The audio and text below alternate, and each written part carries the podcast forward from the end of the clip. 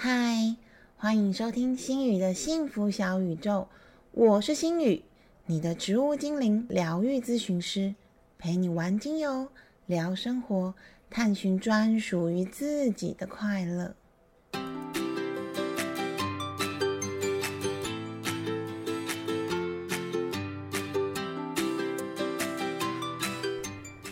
你也是重度的追星一族吗？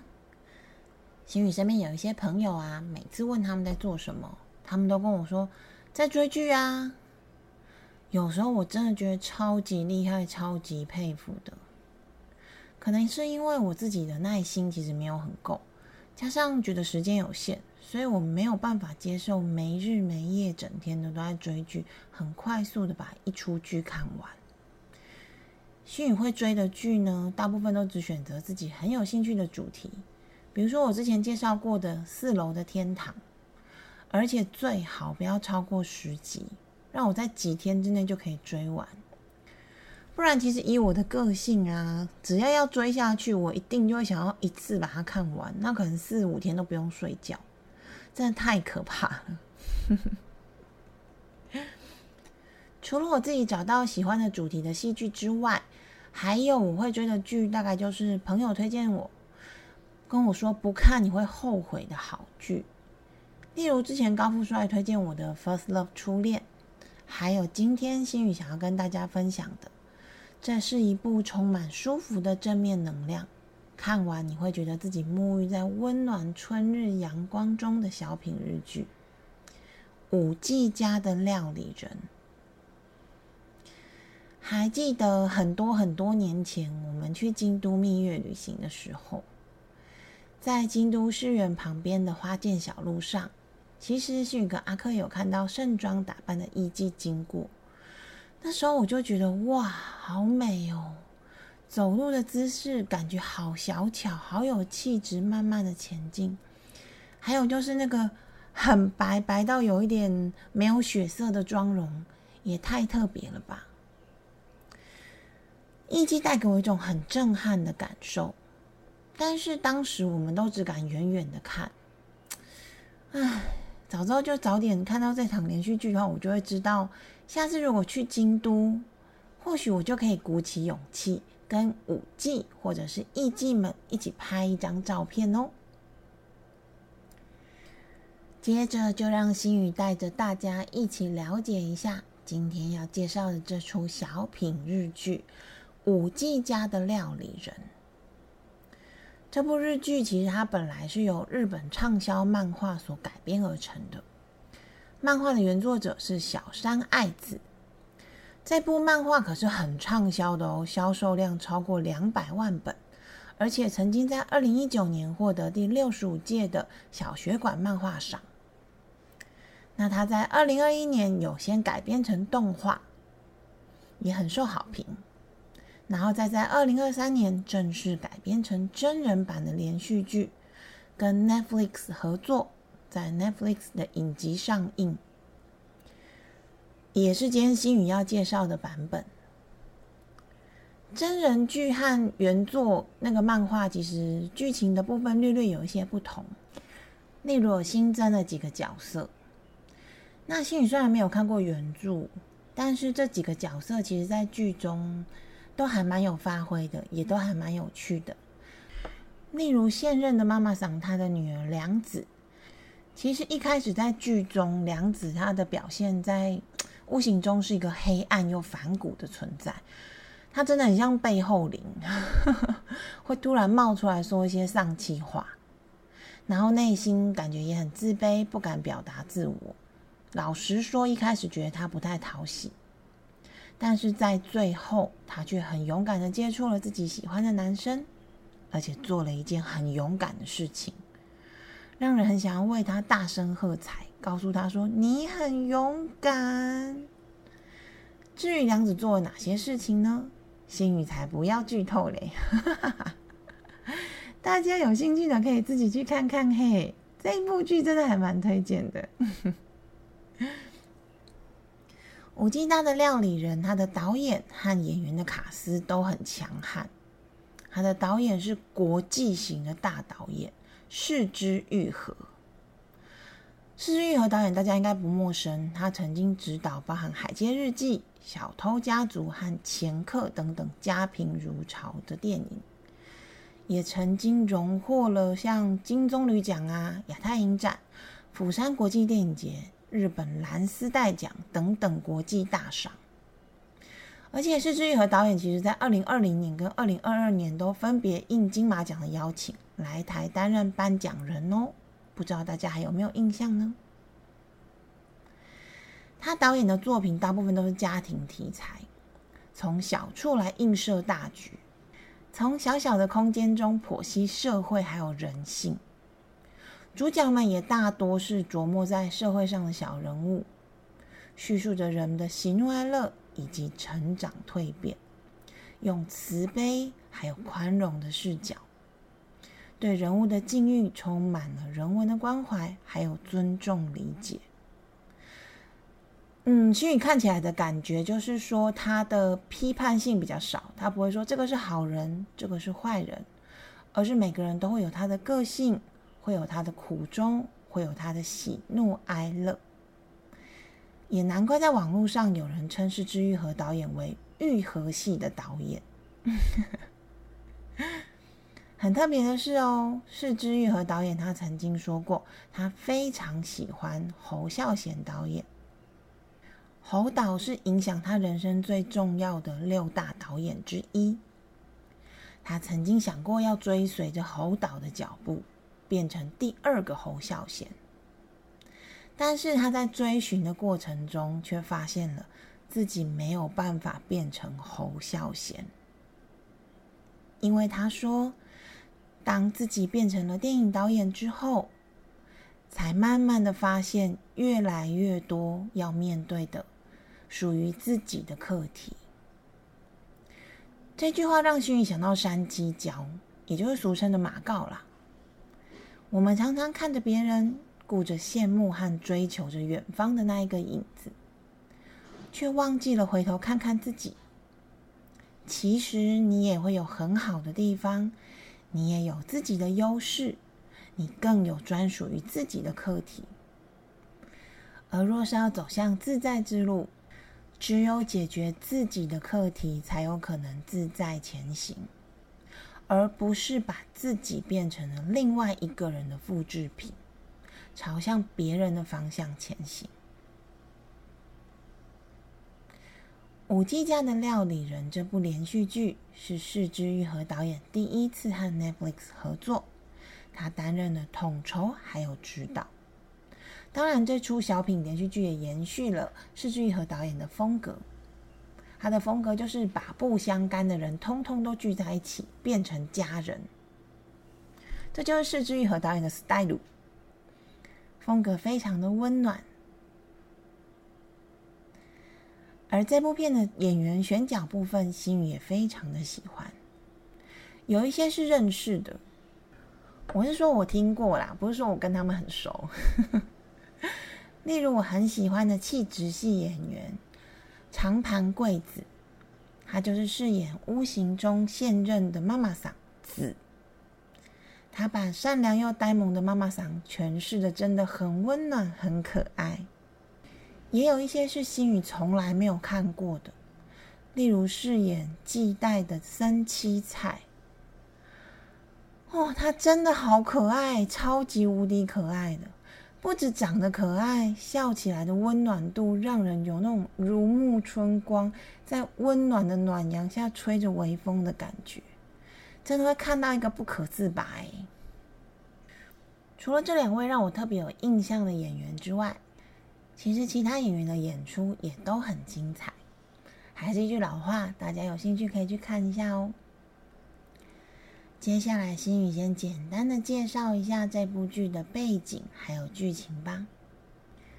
五季家的料理人是以京都市园花街为主要的舞台。大多数的场景都在酒吧，还有屋型。屋型的字是房屋的屋，形容的形。这两个字加起来就是五季门的宿舍的意思。由三七菜饰演的野月季代，还有他从小一起长大的，由出口夏希饰演的户来景，他们两个是最好最好的朋友。两人虽然家庭背景上有一些差距，季代是由奶奶抚养长大的，小景则生长在环境富裕的医师家庭中。但是从十六岁在中学毕业之后，他们两个人就说好一起离开了家乡青森，来到憧憬的京都。想实践他们成为舞伎的梦想，在京都巷弄内这一间硕是培养舞伎的置屋。置屋的意思就是培养舞伎的空间，放置的置，房屋的屋，感觉上有一点类似韩国的那个练习生培养的经纪公司。这两只才十六岁的小女孩，她们碰到了很多人事。物很对比的是，小景她仿佛就是天生吃舞技这行饭的天才小舞手，但是在训练的过程中，季代却被发现他完全不适合当舞伎这个角色，所以他差一点点就要被遣送回老家轻生了。好在这是一部充满温暖氛围的连续剧。所以刚好这个时候，料理阿姨她就受伤了，她没有办法负荷原来料理人的工作。然后季代就意外的被贴心的子妈妈发掘了温暖的料理天赋，让他以料理人的身份继续适才适任的留在置屋里面，用他家乡奶奶给他的暖胃又暖心的料理，陪伴着最喜欢的小景，一步。一步在小景身边陪着他达到五季出道的故事。讲到这边，心宇想要有一个小知识时间，我想要问大家：你们知道五季和艺季是不一样的吗？说真的，在看过这一部片之前，我只知道艺季，我真的不晓得五季是什么。所以我这边想要跟大家分享一下，就是五季跟艺妓有什么分别呢？在日本来说，不管是艺妓或者是舞妓，他们都是卖艺不卖身的传统艺术表演者，跟我们一般所说那个性工作者的妓女的妓是不一样的哦。不过因为它是女字部的妓嘛，然后有一些人就说好吧，那就避免混淆嘛，所以他就把舞伎跟艺伎的妓女字部改成男字部的艺伎跟舞伎。其实这也是错的。因为在日本，只有男生的演员会用人字部的“技”，就是代表男生的“技”。例如歌舞伎的“伎”就是人字部男生的“伎”，它的意思其实就是它是由男演员去完成的表演。所以舞伎跟艺伎的“伎”不可以写成人字部，我们还是要用女字部的“伎”来代表。那么舞伎和艺伎不一样的地方在哪边呢？一言以蔽之，就是养成过程中的等级和阶级不同。舞伎它指的是要成为艺伎前的未成年少女，一般是从十五到二十岁左右。舞伎其实它是成为艺伎的第一步，他们主要是以舞蹈这种技艺来招待客人，所以他们被称为舞伎。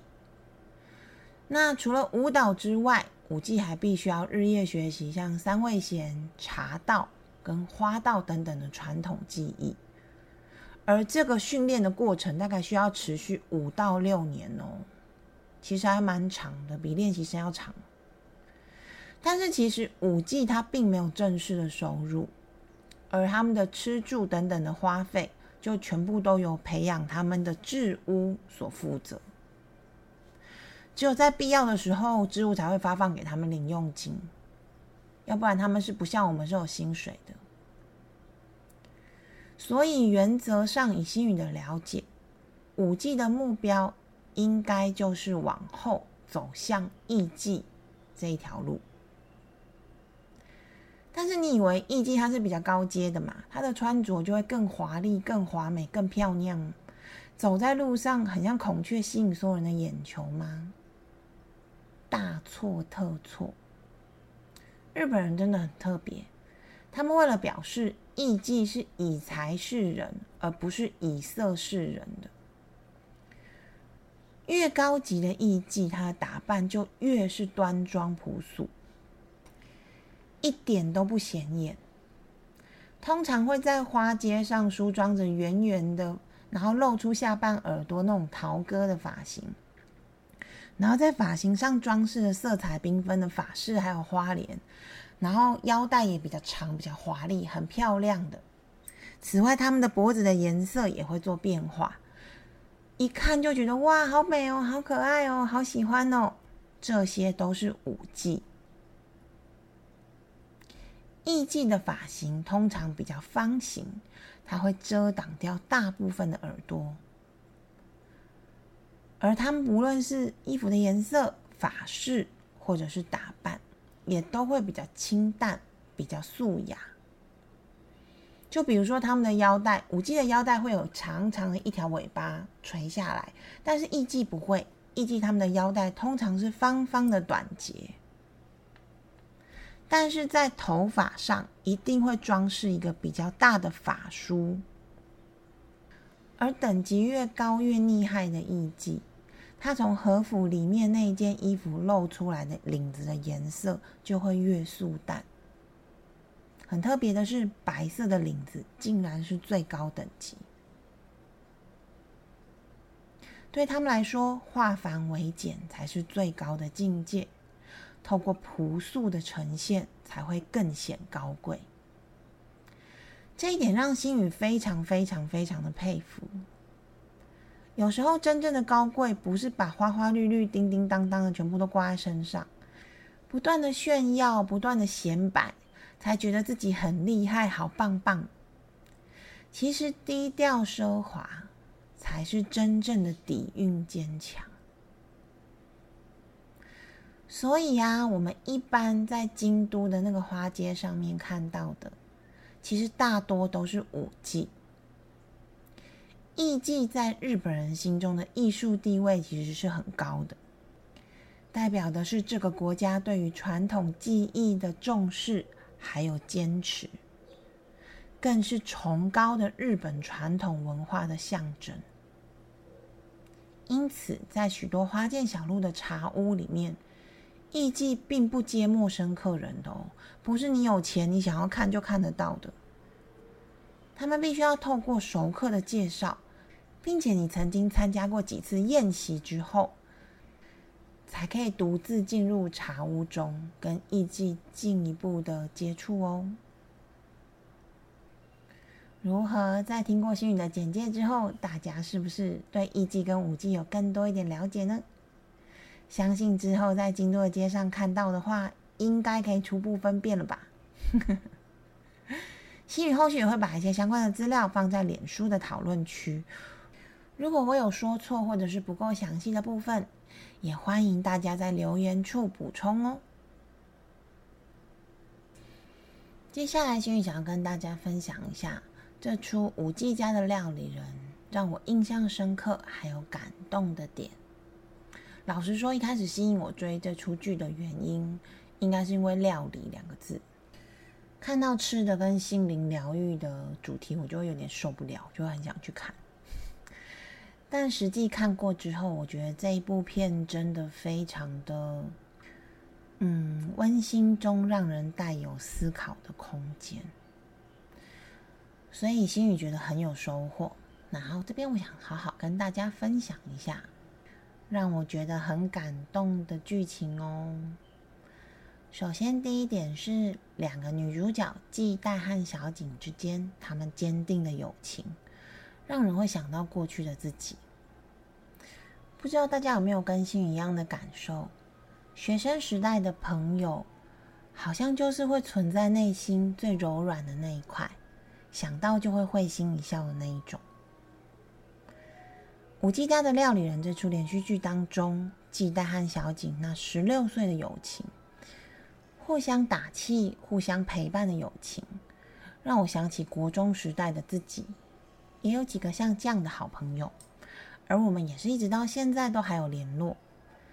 虽然可能已经有人晋升成爸妈，也或许没有办法像以前一样天天都见面，但是每隔一段时间，我们还是会聚会一下，分享这段时间发生的事情。这种不掺杂利益、很纯粹的友情，或许就跟初恋一样，让人觉得很珍贵、很难忘，也是这出剧里面心宇觉得很可看的一个温暖点。第二点是乐观到无可救药的季代，他的笑容实在是太疗愈、太温暖了，给西朗哦。这是心宇第一次接触到演员森七彩，但是他那无邪然后又温暖的笑容，整个直接把我圈粉。认真觉得看到他，我觉得心情很好哎。有奶奶养大的季代，他不只学到了奶奶的料理好手艺。也继承了奶奶的知足跟乐观。其实，在剧中，每次看到奶奶讲到季代那种轻松又安心的语气，心语都会觉得很幸福，因为有一种被信任的感觉。如果每个长辈都能这样信任自己的孩子，释然他所做出的选择，是不是会少很多被情绪勒索，而每天都生活在自我忧虑还有自我批判中的孩子呢？很多父母都会觉得自己是好心，是关怀，是爱，是为了你好。但是你的焦虑还有你的掌控欲望，其实会在不知不觉当中影响到孩子，也变得跟你一样的焦虑，也和你一样的不断的怀疑他自己。所以，或许全心的接受和信任自己的小朋友，才会让他们有扎根在这个家里的感觉。不过，心想，前提是爸妈已经学会如何爱自己，他才会有足够的爱可以分给另外一半，还有小朋友。心宇觉得很特别的是，当季代认知到他并不适合当舞姬之后，而且是真的不适合，因为他的舞步其实也跟不上，然后他也不像小景，小景是很认真的在练习的，季代就刷身刷身的。当他认知他不适合之后，他没有歇斯底里说：“怎么可能？我怎么可能做不到？我就是一定要做到。为什么小景可以，但是我不行？”他也没有很担心、忧虑的说：“怎么办？我回青森会被奶奶骂臭头，隔壁邻居都会嘲笑我，大家都会一直笑我，大家都会讨厌我。”他只是很坦然的接受了这个现实。然后在当下有一点难过，不能跟小景一起努力了。但是当他在后面发现料理阿姨扭到腰了之后，这时候他知道自己对料理是很有兴趣的，他觉得煮饭很棒，他也很积极的提出能不能让我帮大家煮饭的要求。当然，也因为这个好的开始，让子妈妈发掘了他的特色。才让季代有机会可以继续留在硕当料理人。所以有一句话叫做“机会是留给准备好的人”。有时候了解自己的专长，并且先把自己准备好，在适当的时间积极的争取，才能把握住最棒的机会，对吧？不过某部分呢，看到这边，心宇其实觉得这部片在人物的刻画上有点过于圣母了啦。因为再好的朋友，在发现自己无法留下的时候，应该都会有那种失落和一点点的埋怨感吧。感觉上，季代好像完全没有比较性的失落感，这一点心宇觉得有一点不符合人性，但这或许就是连续剧里面最温暖的地方吧。第三点，别人觉得抢眼或者是酷炫的，不见得适合你。我们可以选择自己适合而且最自在的道路。这出剧中，星宇非常喜欢季代的奶奶，不知道为什么在拍到奶奶的时候，总会给星宇一种睿智又温暖的欧巴奖的感觉。或许他们不是很有钱，但是很安然、很满足、很闲适，跟小景的医生爸爸有一种对比的落差感。或许是因为奶奶的关系，季代也是非常甜适但是坚持的个性。在他认知自己真的不适合当武技的时候，他很流畅的就选择了做小景身后的料理人。即使料理人只能在那背景，他没有聚光灯，但是季代觉得这是他喜欢的事情，他就觉得很满足跟很愉快。何必一定要每个人都要挤到聚光灯之下，光芒万丈呢？所以，为什么我们一定要什么都跟别人比较呢？很出风头的人真的会比较快乐吗？心宇觉得，了解自己要的是什么，心甘情愿去做，而且感觉到满足的人，他才会真正的自在。一如其实已经成为五 G 的鹤居，最后也选择了放弃了现有的华丽，梳着一头清汤挂面的发型，去追求自己想要的幸福。第四点，季代的料理具有让人回到初衷、专注而暖心的魔力。到达一个文化核心的最佳途径之一，就是透过他的肚子。这是人类学家张光直先生说的：“生命中有很多平凡但是却美好的事物，可以带给人们平淡但是却温暖的感动。料理就是很重要的一个例子。当然，对我来讲，还有香草跟植物精灵们喽。这部影集当中，他介绍了一些日本的传统食物，例如让人印象深刻的狐狸乌龙面等等。”这些单纯而温暖的料理，和纯粹而美好的精油香气一样，能够连接到心中那一块柔软的草地，让人不禁想要在草地上面滚一滚，变得比较柔和，可以露出舒服的微笑。就像小景的医生爸爸，其实他本来很反对小景放弃学业来京都追寻什么老舍子舞技的梦想。所以小景爸第一次来的时候，是想要说服小景回去上课，追随爸爸的规划，朝向医师之路迈进的。但是小景爸后来在硕观察到了善意的氛围，他看到了女儿的渴望和决心，而最后软化小景爸的是季代煮了一碗单纯又简单的汤品。小景爸在喝了之后，沉思了，流泪了，放手了。他终于愿意接受和尊重女儿的选择，展现对女儿的爱，给予小景祝福，还有退路，告诉他说：“没有关系，有任何状况，爸爸在家等你。”第五点，在艰苦的世道。或许都有温暖的小确幸吧。在这出连续剧当中，是之玉和导演很嗯自然的呈现了，即使我们都是来自各地的陌生人，我们也可以互相分享善良和温馨。人生有时候真的好苦哦，对吗？但是就在这个从出生就哇哇大哭的人生当中。是不是也有一些暖入心的小确幸，让眼睛会不自觉的眯起来，嘴角会不自觉的上扬，脚步更会不自觉的轻快呢？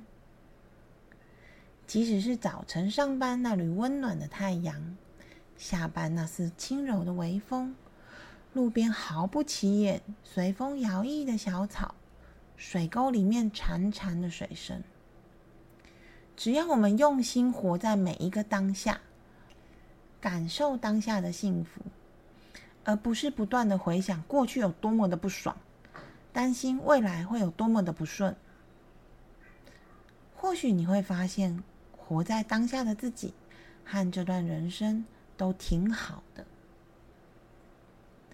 第六点，有时候反骨一点表现自己，有什么不可以？这出剧有一段让星宇印象很深刻的剧情，是超级知名的舞伎白子，他在万圣节的时候决定打破一个一直传统以来的规范，就是只有艺伎可以在万圣节演出的传统。他带着朔里面的舞伎们演了一场丧尸和美人的情境剧，听起来有点好笑。虽然他演出的目的之一啦，可能是要凸显活到最后的自己有多美，但是心宇真的很欣赏那种可以小小的挑战规范，表达自己勇气的那种感觉啊。我们是不是会很常陷进不敢挑战规范，但是却只敢不断抱怨的窠臼之中呢？最常见的应该就是明明很讨厌跟公婆一起住。或者一直骂男朋友惯性劈腿，却不敢移动脚步挑战，不敢搬出来，不敢跟男朋友分手，只能够永远把自己困在原地，不断的抱怨，但是又过着一样生活的人。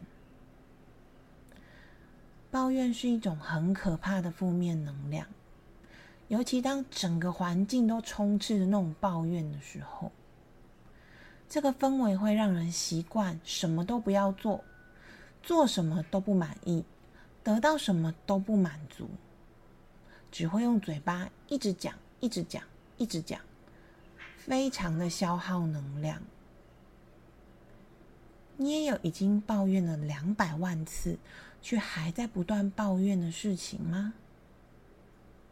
试着踏出一步去解决看看吧。或许你会发现，踏出了舒适圈，脱离了抱怨的人生，风都变得特别的凉快了呢。的芳香处方时间，最后就是心宇的芳香处方时间喽。心宇这次选择两位很极端的角色，想帮助他们达到一个比较平衡的境地。各自帮他们开了一副芳香处方，接下来就跟大家分享一下喽。首先，第一位是面临父母离婚、悲观又没有自信心的良子。良子就是硕现在的妈妈桑，子妈妈她的女儿。子妈妈她曾经有过一段婚姻，应该是离婚后，她带着女儿良子回到硕。担任妈妈桑的工作。梁子给心宇的感觉一开始有一点像小丸子，大家有看过那个野口同学吗？就是他好像每次出来都会被黑暗笼罩，然后他就会咳这样子笑的野孔同学。梁子总是会突然间的出现，然后说出一些很负面的话，例如说季代跟景刚到硕的时候啊，梁子就突然出现，叫他们最好赶快离开。不过，这个总是窝在角落，好像远离人群的良子，他其实是充满了观察力的。一如像当初记得他被告知说不太适合当舞妓的时候，其实小景一开始就觉得怎么可以这样？你怎么可以？你怎么可以离开我？但是只有良子他提醒了小景说：“你当了舞妓，季代却只能做一个料理人。”他心里面会不会觉得很失落呢？还有，一直到最后面，只有良子发现，其实连先生是喜欢子妈妈的。这件事情，信宇也完全没有看出来，也是最后良子在讲，我才想说，哦，什么连先生喜欢子妈妈吗？而良子他的孤僻，或许是因为恐惧，他觉得没有人会喜欢自己，也或许是害怕受伤，害怕被拒绝。所以他干脆什么事情都做好最坏的心理准备，反正我都已经最坏啦，我就不会再失望了。这样的良子其实跟以前的心宇很像，也或许和你的某个角度很类似。心宇想要开给他的是会使人温暖又勇敢表达自己的配方，这也是我去年冬天为我自己调配的暖心配方的加强版。心宇用的精油是大马士革玫瑰原精，加肉桂精油，加甜橙精油，加山鸡椒精油。用法是调成五趴的滚珠瓶，随身携带使用。讲到爱啊，大家第一个应该都会想到玫瑰吧？多分子的玫瑰精油会让女人有一种被宠爱的感觉。植物精灵也会在你的耳边对你低语说：“回头看看自己吧，要爱自己哦。”当你懂得欣赏自己、爱自己的时候，自然就会散发出女王的魅力，以柔克刚，才是最高等级。而星宇发现，当玫瑰和肉桂精灵相遇的时候，他们很像 soul mate 的感觉，有相辅相成的作用，让温暖感会加倍耶。肉桂能够融化因为恐惧而刻意筑出清高的那一堵墙，在高墙倒下后，温柔又霸气的玫瑰精灵缓缓的渗入你的心里，魅惑的提醒你：你很好哟，对自己温柔一点，发挥女性的魅力。一定要记得先爱自己，才有多的爱可以分给别人哦。最后再加上吸饱阳光能量的甜橙精油和山鸡椒，拉着梁子心中畏畏缩缩的那个内在小孩，告诉他不要再躲在家里了，我们一起去阳光下玩跳房子吧。我们也可以学着跟甜橙精灵一样，张开双手，好好的晒晒太阳，再任由山鸡椒精灵带着我们，看到更乐观的角度和观点，以及自己其实现在就拥有的幸福。相信你心里那一个小小的暖炉，在这种舒服的烘烤之下，会散发出让人自在的香气。把暖意慢慢的传遍到你的全身的。第二个是因为选择离婚而离开了硕，但是后来又后悔了，回头想要当五 G 的吉奶。吉奶这个角色其实蛮有趣的，他看起来好像很有主见，但是感觉上好像又总对自己的决定不满意。然后他觉得不开心了，他就可以很果决的推翻自己原来的决定。就是个有点矛盾的存在吧。其实他给心宇的感觉是，我觉得吉乃的心中应该是有一点自卑的。嗯，他不像白子是花街中评断最优秀的舞技，但是他又很想要被大家认可，所以就会用更夸张的语气和假装的不在乎，希望能够透过扮演搞笑的角色来吸引其他人的目光。并且能够取得认同，还有赞美。大家的身边有这样的朋友吗？他的人其实不坏，很开朗，有时候是团体里的开心果，但是有时候会夸张的自以为好笑，表现出来的却会让人觉得很尴尬。其实这种人或许只是因为他不够坦率，所以他才要用夸张的行径来隐藏自己的脆弱。新宇开给吉奶的芳香处方是真正薰衣草加大花茉莉加柠檬加岩兰草，调成二十帕的精油香水，早晚都可以喷在身上。不止自己可以闻到，也可以散发出植物精灵的氛围给身边的人。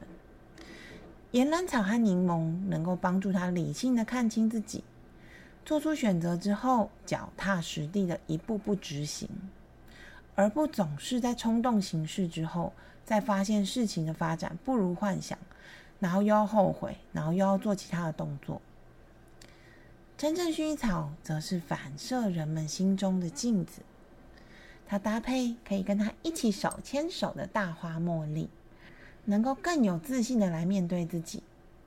而大花茉莉中的银朵含量通常比较高一些，抚慰内在和不安的效果会更好。